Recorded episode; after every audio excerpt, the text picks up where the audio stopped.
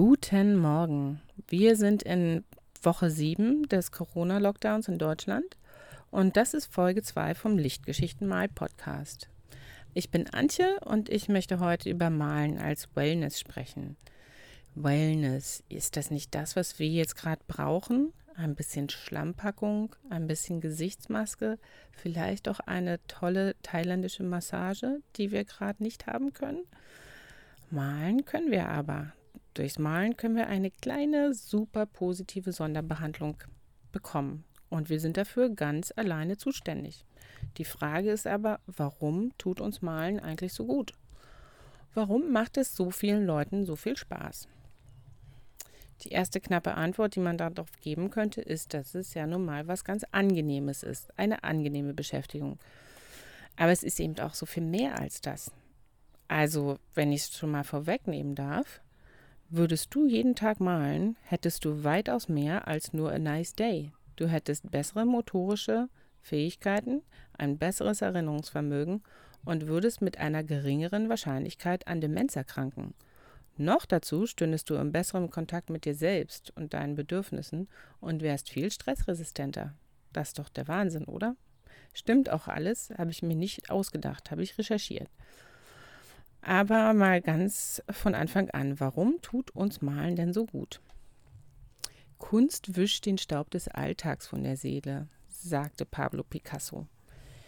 Wenn wir malen, dann halten wir inne, dann unterbrechen wir unseren Alltag, dann machen wir nicht einfach nur weiter mit den Routinen, so wie sie immer sind. Wir tun aber trotzdem etwas, wir liegen nicht faul rum, aber wir tun was Schönes. Durch das Malen treten wir in Kontakt mit den Dingen um uns herum mit der Natur oder eben auch mit den Gegenständen, die jetzt gerade hier in der Nähe sind.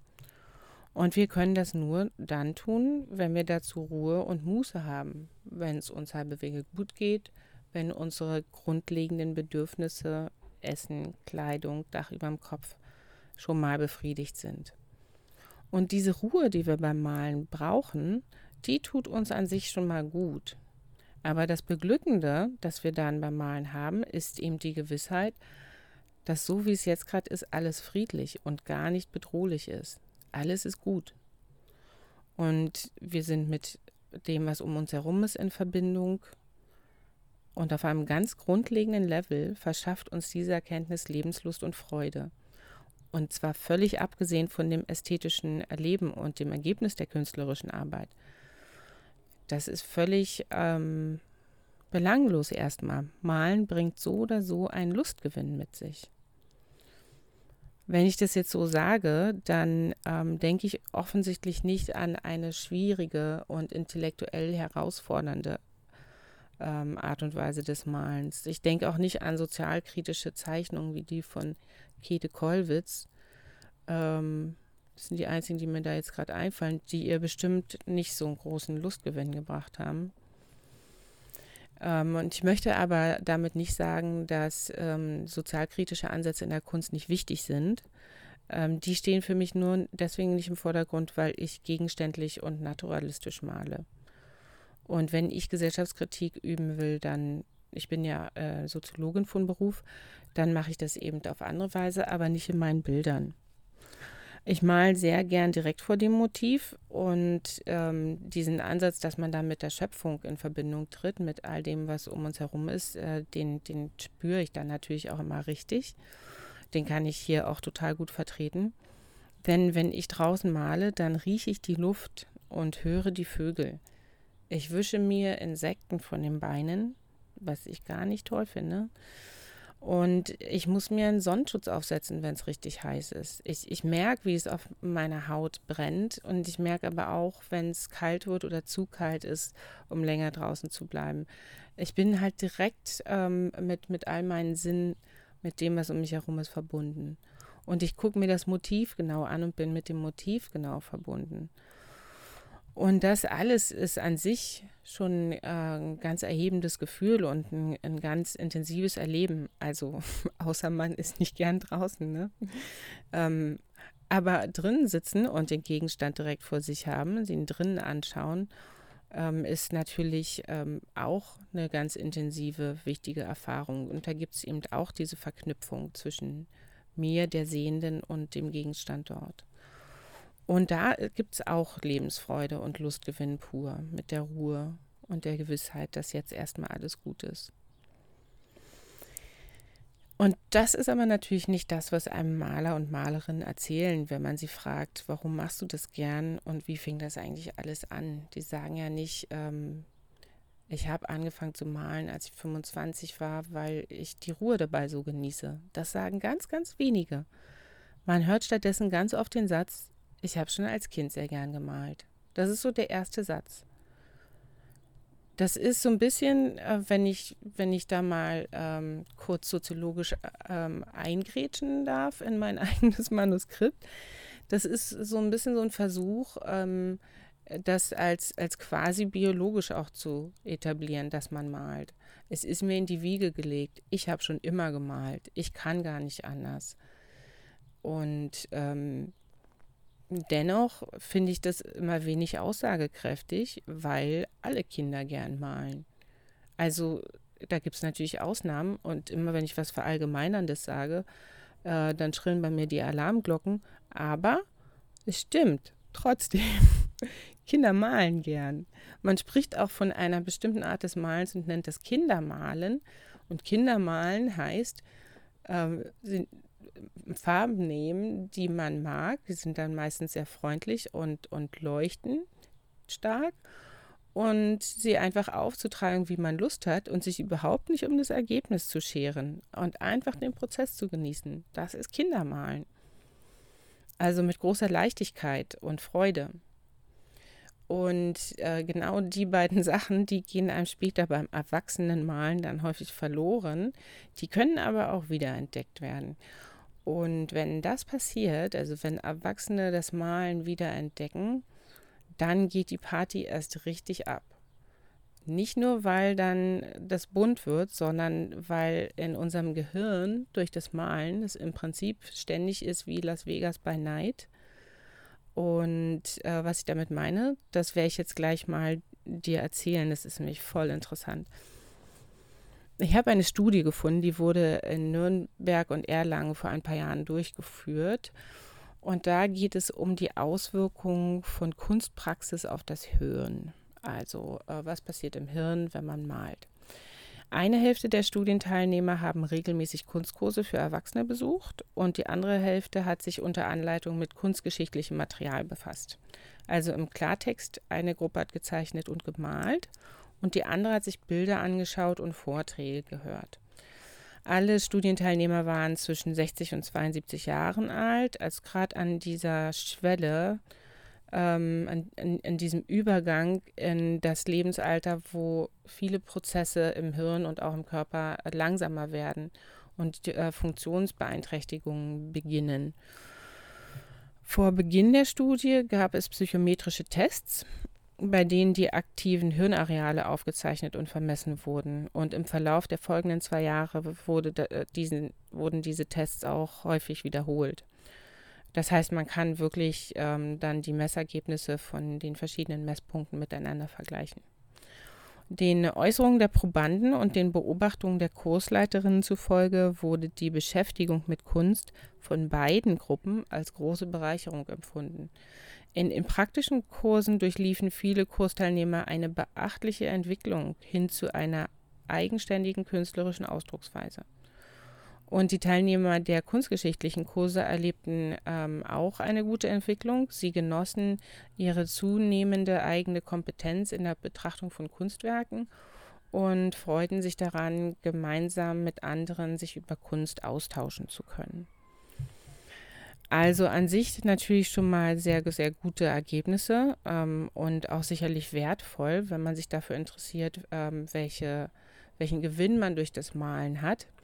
Aber jetzt kommt's, was passiert im Hirn?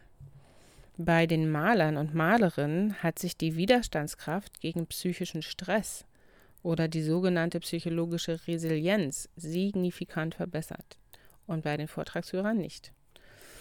Das heißt, die Art von Hirnaktivität, die durchs Zeichnen hervorgerufen wird, beziehungsweise die beim Zeichnen notwendig ist, wirkt sich positiv auf unsere Stresslevel aus. Der Umgang mit negativen Emotionen wird einfacher. Das Ruhezustandsnetzwerk im Hirn wies bei den Malern in alle Richtungen einen Zuwachs an funktionalen Verknüpfungen auf. Das Ruhezustandsnetzwerk ist eine Gruppe von Hirnarealen, deren Aktivität sich im Ruhezustand koordiniert. Und im Ruhezustand heißt beim Nichtstun beim, oder wenn man etwas ohne gerichtete Zielvorgabe tut, die Augen geschlossen hat, Takt träumt, Gedanken schweifen lässt und sowas. Das Ruhezustandsnetzwerk kümmert sich um die innere Welt. Zu seinen Aufgaben gehört das Erleben eines Selbst, das Nachdenken über Vergangenes und Zukünftiges, soziales Verstehen und solche Sachen. Und im Ruhezustandsnetzwerk passiert beim Malenden eine ganze Menge. Dass Malen und Zeichnen einen so wichtigen Platz in der Kunsttherapie haben, lässt sich aufgrund dieser Nachweise super gut nachvollziehen. Die sensomotorischen Verknüpfungen haben bei beiden Gruppen zugenommen, bei der kunstpraktischen aber mehr, bei denen, die gemalt haben. Eine wichtige Hirnregion bei all dem ist das Präfrontalhirn, welches der vordere Teil des Frontallappens ist. Es enthält Nervenimpulsübertragung aus dem mediodorsalen Thalamus. Das Präfrontalhirn kontrolliert Emotionen und gilt als Sitz der Persönlichkeit, in Anführungsstrichen natürlich, weil die Persönlichkeit sitzt ja nicht wirklich da. Und es verwaltet das Kurzzeitgedächtnis und organisiert ein motorisch und emotional angemessenes Verhalten. Häufen sich die Reize im Präfrontalhirn, dann wird auf Dauer das Gedächtnis gestärkt und ein besseres Gefühl für soziales Verhalten aufgebaut. Dass dieses Areal beim Malen angesprochen wird, macht Sinn, denn um kreative Arbeiten zu produzieren, ist es erforderlich, gespeichertes Wissen mit neuen Informationen zu verbinden. Im Prinzip ist ja jedes ähm, Bild oder ist jede Übung etwas Neues, was man in die Welt setzt und das wird dann ständig abgeglichen mit dem, was schon abgespeichert ist an ähm, vergangenen Erfahrungen. Und durch dieses Hin und Her, durch dieses Abgleichen und Abrufen von dem, was man schon weiß, von ähm, was das Erinnerungsvermögen beansprucht, dadurch kann man sagen, ist Malen auch Gehirnjogging. Und zwar für jeden, nicht nur für ältere Menschen. Mehrere ähm, funktionale Magnetresonanztomographie-Studien, also das ist das, wo man in die Röhre kommt und ähm, die aktiven Hirnareale gemessen werden, haben gezeigt, dass die Aktivierung dieses Präfrontalhirns ähm, mit dem Einsatz, Einsatz kognitiver Strategien zur Verringerung negativer emotionaler Erfahrungen verbunden ist. Denkmuster, die die Verarbeitung von Tiefschlägen und Enttäuschung einfacher machen, lassen sich einfach häufiger entwickeln, wenn in dieser Hirnregion ähm, mehr Reize ausgelöst werden, zum Beispiel durchs Malen. Und äh, weil es da diese Verknüpfung gibt, vermutet man, dass, dass diese Hirnregion für die erfolgreiche kognitive Regulation von Emotionen verantwortlich ist. Was heißt das? Ähm, wenn, wenn ich mich irgendwie fühle, also wenn ich eine Emotion fühle, dann ähm, reißt mich das ja nicht sofort im Strudel der Gefühle weg. Ich bin ja durchaus in der Lage, darüber nachzudenken und mich dazu irgendwie zu verhalten. Und ähm, das wird einfacher, äh, jetzt mal, mal, mal ganz ins Unreine gesprochen, wenn man viel malt. Nee, so sollte ich das jetzt nicht sagen. Also diese, ähm, die, man, man kann da drin halt auch besser werden. Man kann es lernen, ähm, zu, zu erkennen, was man jetzt gerade fühlt.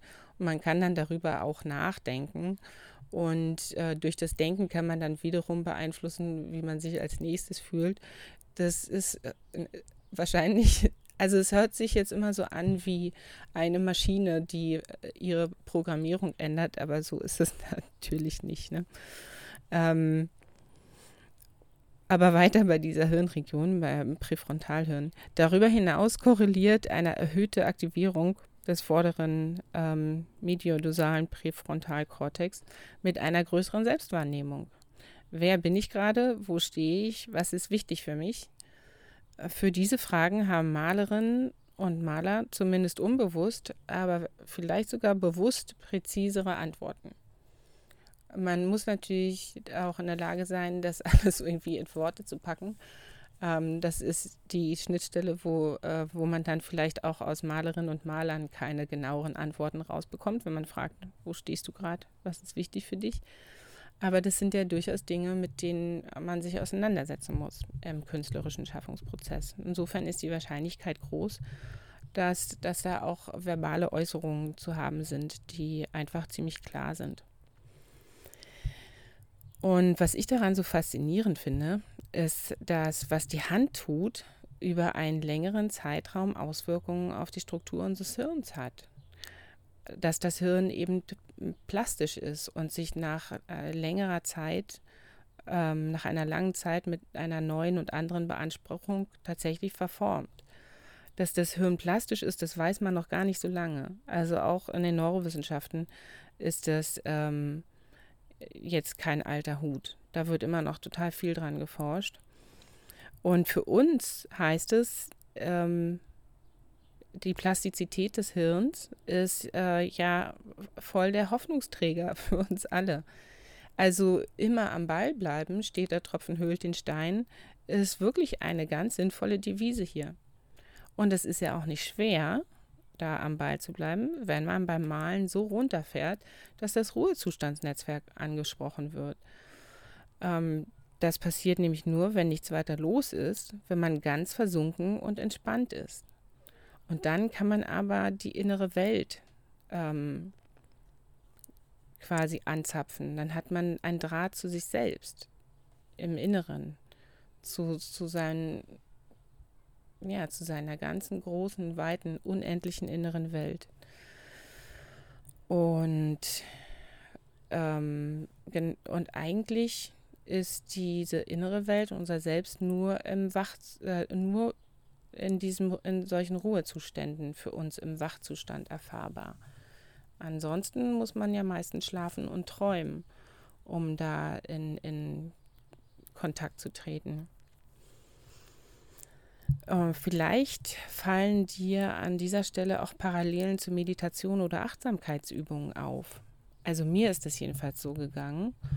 Und da ist es auch tatsächlich genauso da steht die innere Versenkung nur viel mehr im Vordergrund. Da gibt es ja kein weiteres Produkt, was man dann noch als Ertrag von der Übung ähm, sich anschauen könnte. Beim Malen hast du ja dann immer noch ähm, das Blatt Papier oder die Leinwand. Ne? Äh, wie sehr innere Versenkung beim Malen und Zeichnen auch wirklich eine Rolle spielt, ist mir neulich wieder beim Lesen von Everyday Matters von Danny Gregory klar geworden. Danny Gregory ist ein Kreativer aus der Werbebranche in den USA und er schreibt schon seit vielen Jahren Bücher zum Thema jeden Tag zeichnen, zeichnen im Alltag, jeden Tag kreativ sein. Für mich ist er eine ganz wichtige Inspirationsquelle äh, gewesen, als ich vor einigen Jahren mit dem Urban Sketching anfing. Naja, und in diesem Buch Everyday Matters, ähm, das komplett handgeschrieben und handgezeichnet ist und eigentlich wie ein Skizzenbuch daherkommt, ein ganz tolles Buch, da beschreibt er folgende ähm, Episode. Als seine Frau einige Jahre ähm, vor dem Erscheinen des Buches einen schlimmen Unfall hatte und infolgedessen querschnittsgelähmt war, ist er so nach und nach in eine Depression gerutscht. Ihr ging es hingegen von Tag zu Tag besser. Sie hat sich mit ihrem Schicksal gut arrangiert und hat auch ihre Arbeit weiter ausgeübt. Und genau deswegen hatte er das Gefühl, er kann sich jetzt ja nicht beschweren, dass es ihm nicht gut geht. Sie ist ja die Querschnittsgelähmte. Aber ihm ging es eben nicht gut. Eines Morgens kam ihm dann aus heiterem Himmel der Gedanke, er könnte ja mal wieder zeichnen. Das ähm, hat er schon immer viel gemacht und er kommt aus so einer kreativen Familie. Könnte er mal wieder machen. Und er schreibt, dass er sich diesmal wirklich Zeit genommen und genau hingeschaut hat. Und auf einmal war er weg. Sein Kopf war komplett leer, sein Atem hat sich verlangsamt und er hat einfach da gesessen und gezeichnet und alles um sich herum vergessen. So beschreibt er es. Irgendwann war er fertig und hat sein Bild angeschaut und war erstaunt, dass er so etwas Schönes gezeichnet hatte.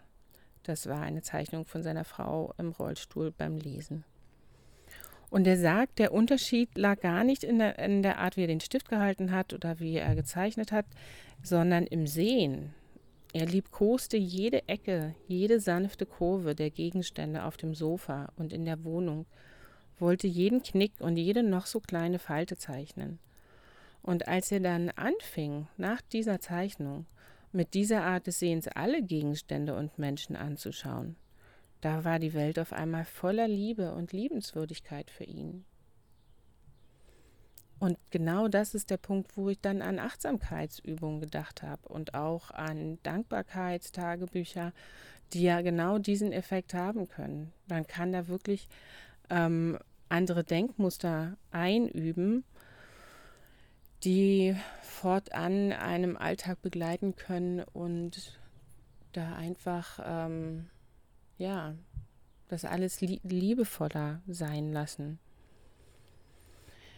Die Passage, die ich gerade ähm, zitiert habe aus dem Buch, finde ich wunder wunderschön. Erstens, weil Danny Gregory durchs Zeichnen wieder zu sich gefunden hat. Also durchs Zeichnen wieder zu sich gefunden hat und langsam ein neues Bewusstsein für sein Wohlbefinden aufgebaut hat. Es ging nicht mehr nur um seine Frau und dass es ihr gut geht und er war egal. Er ist mit seinem inneren Selbst ins, äh, wieder in Kontakt getreten und hat sich auch von dort an mehr um sich selbst gekümmert. Zweitens, weil er ja zu Hause diese Erfahrung gemacht hat. Also ich würde das jetzt mal verallgemeinern und sagen, man muss gar nicht immer weit wegfahren, um besondere Erfahrungen zu machen und riesige Welten zu entdecken. Das gibt es auch zu Hause, wenn man richtig hinguckt wenn das Licht besonders schön in den Raum fällt und bestimmte Gegenstände berührt, dann gibt es auch zu Hause viel zu sehen und zu entdecken. Und letztlich macht die Passage auch klar, man kann sich wirklich dafür entscheiden, die Welt anders anzuschauen. Liebevoll, achtsam, sorgfältig. Und da ist es ganz egal, ob man den Pinsel in der Hand hat oder nicht. Ein Zugewinn an Wohlbefinden ist das liebevolle Sehen immer die innere Versenkung, die damit einhergeht, die tut uns einfach gut. Und das ist ja keine subjektive Einschätzung, sondern objektiv messbar. Die Studie, wo das alles gemessen wurde, auf die ich mich da bezogen habe, die verlinke ich unter der Podcast-Episode. Kannst du dann mal gucken, wenn dich das mehr interessiert. Naja, und auch wenn es jetzt alles nicht subjektiv ist, äh, möchte ich trotzdem eine Begebenheit dazu erzählen, ähm, wo ich das auch mal erfahren habe also wo das äh, sorgfältige Sehen ähm, mich aus einer, ja, nicht Depression, aber doch einer großen Traurigkeit rausgeholt hat. Vor vier Jahren habe ich an der Technischen Universität Dresden gearbeitet. In, ich war da in einer Forschungsgruppe und äh, wollte, Schrägstrich sollte, ein Forschungsprojekt ausarbeiten, für das ich dann Drittmittel bekomme. Also ich habe quasi einen, einen Drittmittelantrag geschrieben. Da muss man das Projekt sehr detailliert beschreiben.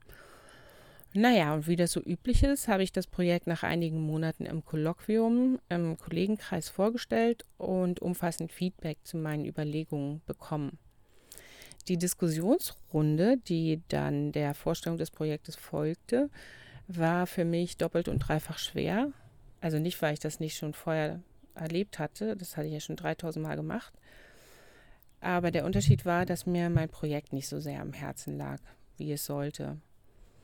Und die Rückmeldungen waren mir deswegen auch so ein bisschen egal. Aber das konnte ich natürlich nicht zeigen. Ich war ganz ernsthaft und interessiert und habe das alles überspielt. Und das äh, war ziemlich anstrengend.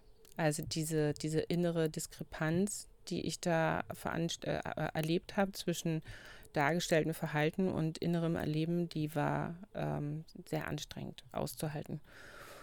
Ähm, dann kam noch dazu, dass viele der Rückmeldungen ähm, negativ waren, in, in der Hinsicht, dass ich noch super viel Arbeit reinstecken müsste in das Projekt, ähm, damit es halbe Wege solide ist.